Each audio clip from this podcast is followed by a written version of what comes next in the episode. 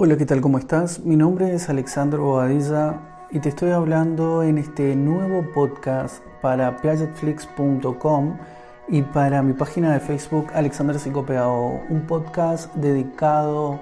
a hablar sobre situaciones, sobre experiencias, sobre consejos, sobre momentos que todos transitamos cuando estamos estudiando, cuando estamos preparando exámenes, cuando nos estamos preparando también para nuestra vida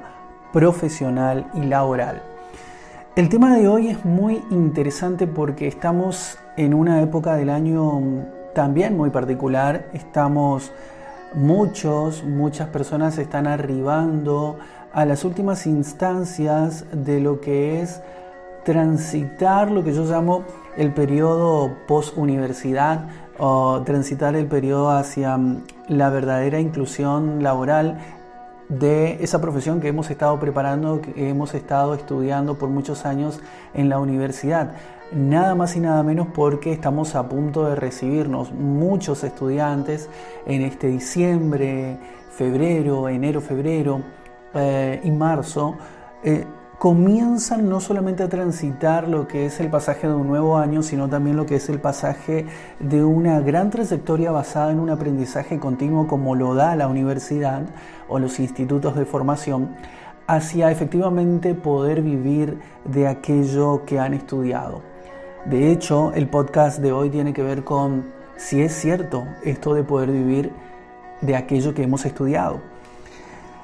Este podcast en realidad está enfocado en la incertidumbre o en aprender a navegar la incertidumbre. En particular cuando trato de abordar este tema con otros profesionales, eh, con estudiantes o con personas que están atravesando por procesos de orientación vocacional o de reorientación vocacional,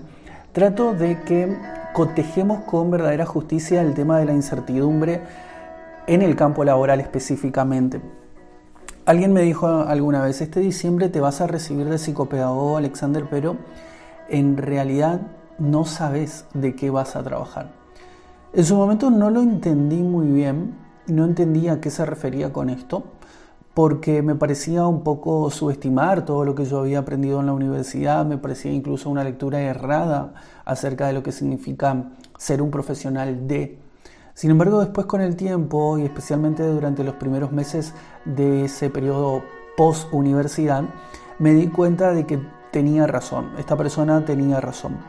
Tenía razón en relación a la incertidumbre que se genera y que obviamente va a depender mucho del contexto en donde vivamos, de nuestro contexto laboral también y de las posibilidades de concretar el trabajo de los sueños que estemos buscando, si es que lo estamos buscando, incluso en los últimos meses de ese periodo en que estamos transitando en la universidad. Pero bueno, eso tiene que ver con las estrategias que podamos poner en práctica para cuando nosotros salgamos al campo laboral o finalicemos nuestros estudios universitarios. El hecho de aprobar las últimas materias o el de estar transitando las cuatro o cinco últimas materias de nuestra carrera universitaria o de la carrera que hemos elegido y que prácticamente ya somos profesionales de eso, convierte a los estudiantes muchas veces en personas que se empiezan a llenar de una gran certidumbre de que efectivamente han transitado con éxito lo que es su formación teórica profesional, la certidumbre de finalizar esa carrera, pero que sin embargo los pone ante un escenario de gran incertidumbre con respecto al ámbito laboral, es decir, con qué se van a encontrar cuando se reciban. Lamentablemente en muchas ocasiones cuando no hay estrategias que no han sido pautadas o no han sido pensadas o cuando sencillamente nuestra actitud emocional hacia la realidad nos termina convirtiendo en personas que no podemos soportar la incertidumbre que naturalmente aparece frente cuando nos paramos frente al campo laboral. Cuando esas situaciones son más desbordantes, o como dije, cuando no hay estrategias para poder encontrar un trabajo que nos permita vivir de aquello que hemos estudiado, es cuando empezamos a tener eh, realmente sensaciones que tienen que ver con la frustración, por ejemplo, con el enojo, con la ira, una amplia gama de emociones que termina por convertir a estos nuevos profesionales en personas muy frustradas con aquello que ellos saben que valen, porque El haber transitado por una universidad, por un instituto, el haberse formado como un profesional y el que efectivamente tengan ya su eh, grado universitario terminado, aunque no tengan todavía el título efectivamente eh, por cuestiones burocráticas, especialmente en, en mi país, en Argentina, donde vivo, las cuestiones burocráticas tardan hasta dos años para poder convertir a alguien oficialmente en profesional, aunque ya haya egresado de la universidad.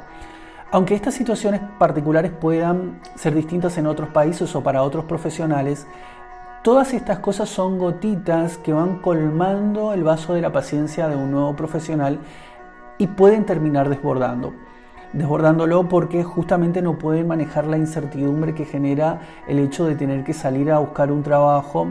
Después el hecho de encontrar un trabajo que se ajuste a nuestras propias expectativas y el hecho también de poder hacer aquello que nosotros deseamos como profesionales, porque cuando uno va transitando una carrera va aprendiendo a definir qué cosas le gustan realmente dentro de esa carrera y va perfilándose también acerca de qué perfil le gustaría tener para sus primeros años o para toda su vida, para toda su vida profesional o para gran parte de ella al menos. Estoy hablando de las especializaciones en determinada teoría, determinada eh, mirada sobre la interpretación de datos o de la realidad. Pero a veces eso no se da a la primera. Y es ahí donde quiero empezar a echar algunas ideas que tienen que ver con cómo afrontamos estas situaciones. ¿Qué pasa cuando no pasa lo que nosotros deseamos que pase? Ser un profesional implica, por una parte, asumir el, el gran honor de haber logrado convertirse en una persona de valor para las sociedades en las que vivimos y que eso lo aplaudo y es un gran, logro, un gran logro personal que tiene que ser festejado y recordado en todo momento. Ser un profesional, como siempre digo, es una de las etiquetas voluntarias que nosotros elegimos crear, una de las pocas etiquetas que nosotros elegimos crear de manera voluntaria y que nos van a acompañar durante toda nuestra vida. Sin embargo, también tenemos que estar preparados para poder soportar los escenarios de incertidumbre durante nuestros primeros momentos de inserción profesional. Hay que empezar a construir un perfil, hay que empezar a construirlo incluso cuando nos, cuando nos acercamos a nuestras primeras, a nuestras últimas 10 materias de, de, cursado efectivo o de rendir exámenes finales o distancias de exámenes finales. Porque ese perfil nos va a servir para apalancarnos mucho mejor cuando tengamos que salir currículum en mano a buscar un trabajo que a nosotros nos llene económicamente, profesionalmente y con respecto a la visión de vida que queremos tener. Eso es muy importante. No es lo mismo egresar de la universidad con un plan y con un portfolio y con un currículum que no egresar de la universidad sin eh, todas estas cosas, es decir, egresar de la universidad sin todas estas cosas ahí realmente la incertidumbre va a ser mucho menos soportable que si nosotros podemos crear un plan profesional de carrera y de vida, incluso en las últimas materias eh, que estamos cursando, que estamos rindiendo. Entonces esta es una de las primeras cuestiones que tenemos que tener en cuenta. Después también hay una gran ilusión en el profesional que se recibe que tiene que ver con el control, ¿sí? con el control de, a ver, yo me recibí de arquitecto, entonces yo voy a trabajar en tal lugar. Pero ¿qué pasa si no pasa eso? La incertidumbre de vuelta. Es ahí donde tenemos que trabajar estas habilidades emocionales, el control interno y no el control externo. El control y la autorregulación emocional interna sobre nuestras expectativas, sobre la frustración, sobre la incertidumbre, sobre nuestra propia autoestima profesional también, sobre lo que sabemos que podemos hacer y lo que tenemos que darnos tiempo para poder lograr hacerlo porque si no, lo que va a suceder es que toda esta avalancha de situaciones que en apariencia son negativas, por ejemplo, cuando voy a solicitar un trabajo y me rechazan el currículum, me dicen que no tengo la experiencia necesaria, me dicen que me falta formación, eh, me dicen que no tengo el título por alguna cuestión burocrática, pero en realidad ya egresé de la universidad, etcétera, etcétera. Este tipo de situaciones van a ser mucho más desafiantes y frustrantes para un profesional nuevo si no trabaja la autorregulación emocional de manera interna y de manera proactiva que si la trabajara. Y también si hace esto va a poder ver que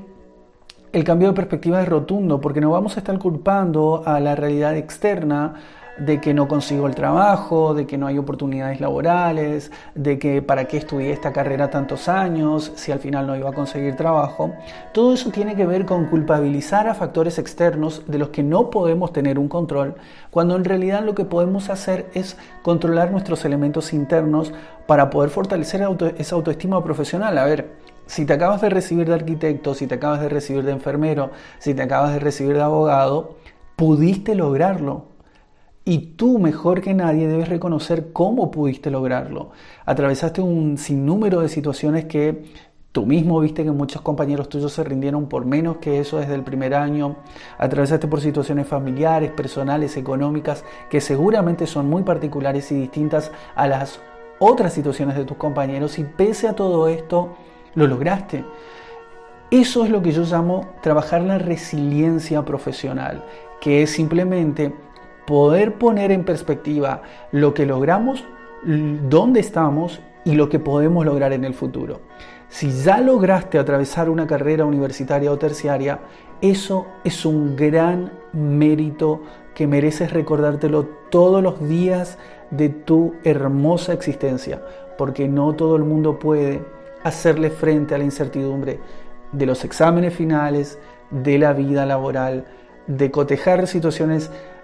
emocionales que tienen que ver con la familia, con la pareja y que naturalmente pueden desbordar y desbordan a las personas. Pero si tú lograste mantenerte enfocado por una gran cantidad de tiempo, como lo son 4, 5, 6 años o incluso más, si estamos hablando de doctores,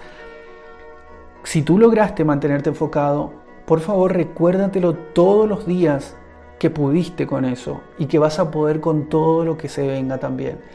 Ahí comienza el trabajo de la verdadera resiliencia profesional, en esos primeros meses, en esos primeros encuentros con posibles empleadores, en esa salida a la búsqueda de un campo laboral que no necesariamente es como nosotros lo pensamos. Tiene que ver con cotejar con justicia las expectativas que nosotros tenemos, esos mitos que no necesariamente han sido desarticulados sino que han sido alimentados de una manera muy fantasiosa y mágica a lo largo de muchos años de estar enfrascados solamente en las teorías o en solamente en la visión universitaria de las profesiones, pero que en realidad en esta realidad y dependiendo de las sociedades en donde vivamos van a ser muy particulares y distintas al modo teórico que se plantean en las universidades. Tu salida laboral, y esto también te lo adelanto, va a tener que ver con las decisiones que tomes en tus últimos meses como un preprofesional, como alguien que está atravesando sus últimas materias para convertirse en un profesional de, pero también con tu actitud frente al campo laboral y a las oportunidades que existan. Vas a tener que poder cotejar con justicia ambas cosas y poder prepararte para asumir un control no de la realidad externa, te lo repito de vuelta, sino sobre tu realidad interna. Esto de ninguna forma quiere decir que tengas que abandonar tus objetivos. A ver, yo entiendo nuevamente que si estudiaste para ser un abogado, si estudiaste para ser un contador y lo eres efectivamente y tienes las herramientas teóricas que tienen todos los contadores que tú conoces o todos los contadores que egresaron de una universidad o todos los abogados que egresaron de la Universidad de Derecho, entonces eso te pone en el mismo nivel académico que cualquier otra persona, estás igualmente habilitado. Pero los objetivos deben ser realistas. ¿Y por qué digo esto? No es lo mismo ser un abogado con 15, 20 años de trayectoria y querer llegar a ser, em, no sé, juez federal, por ejemplo, que ser un abogado recién egresado de la universidad y querer ser juez federal y aplicar para una instancia de ese estilo en el campo laboral. Es muy irreal que suceda de esa forma, aunque tu objetivo sea muy grande es muy irreal de que puedas encontrar el trabajo de tus sueños y de la forma tal vez no realista que te lo estás planteando. Entonces,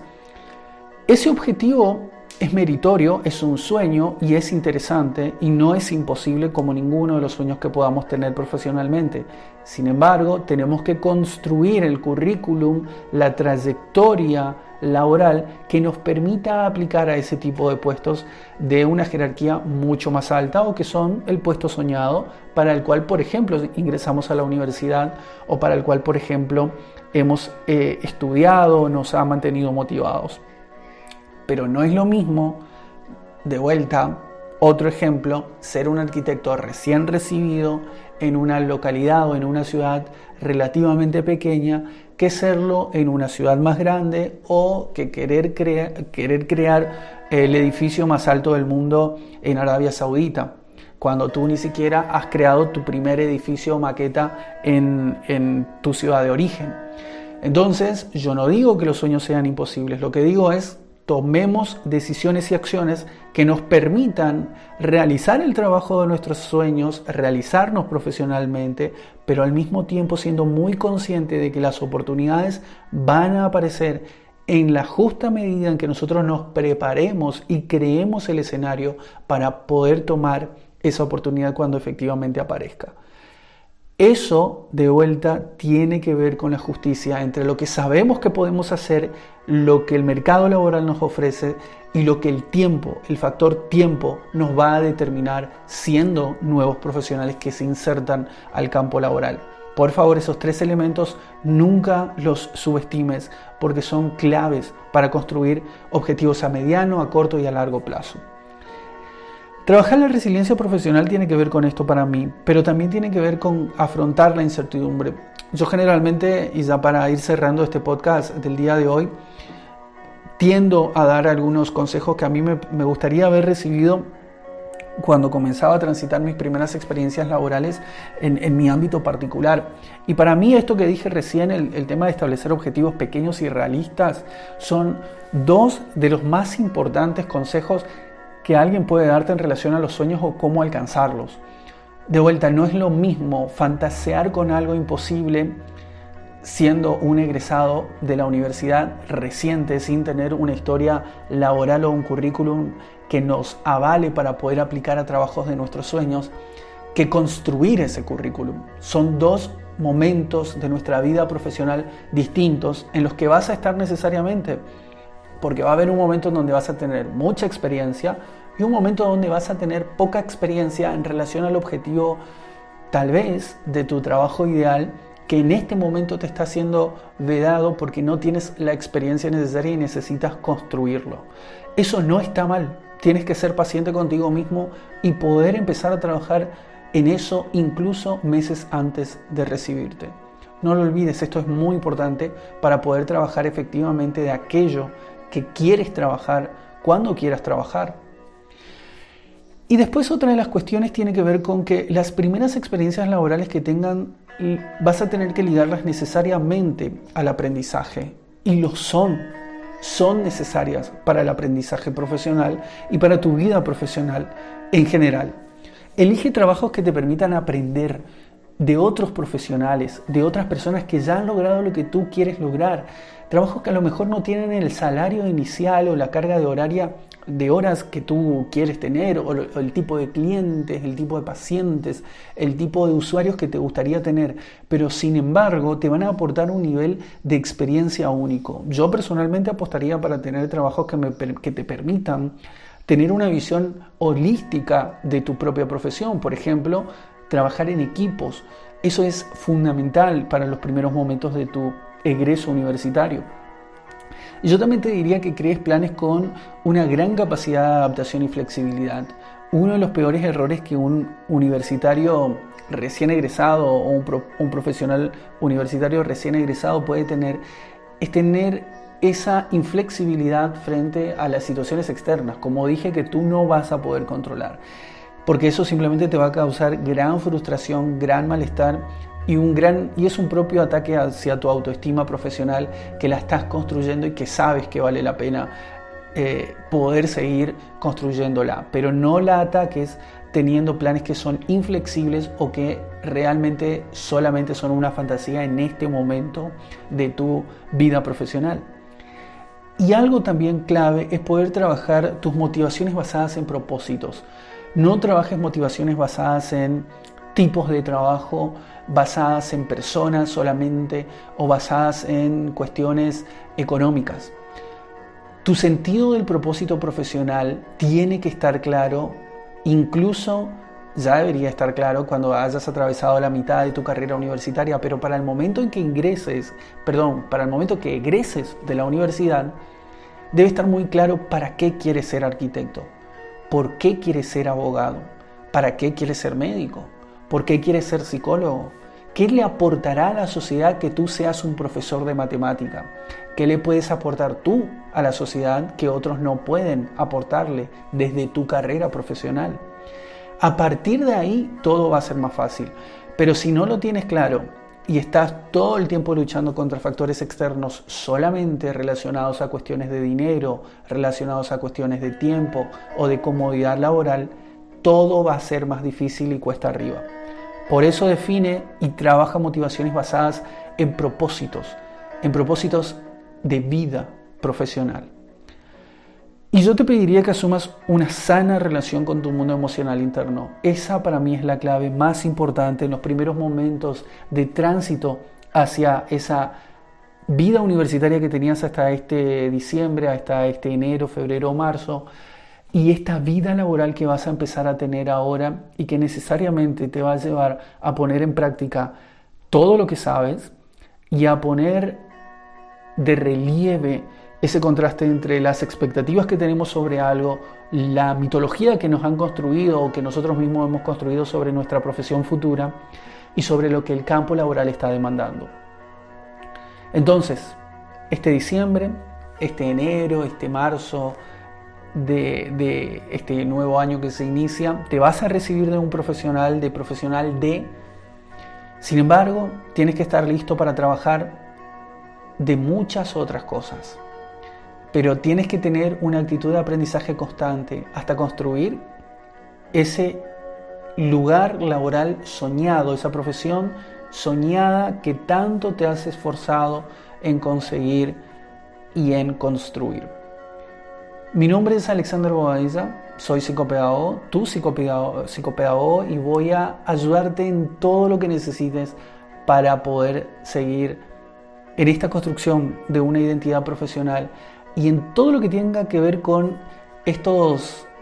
avasallamientos que muchas veces nos imponen las situaciones académicas, laborales y también familiares.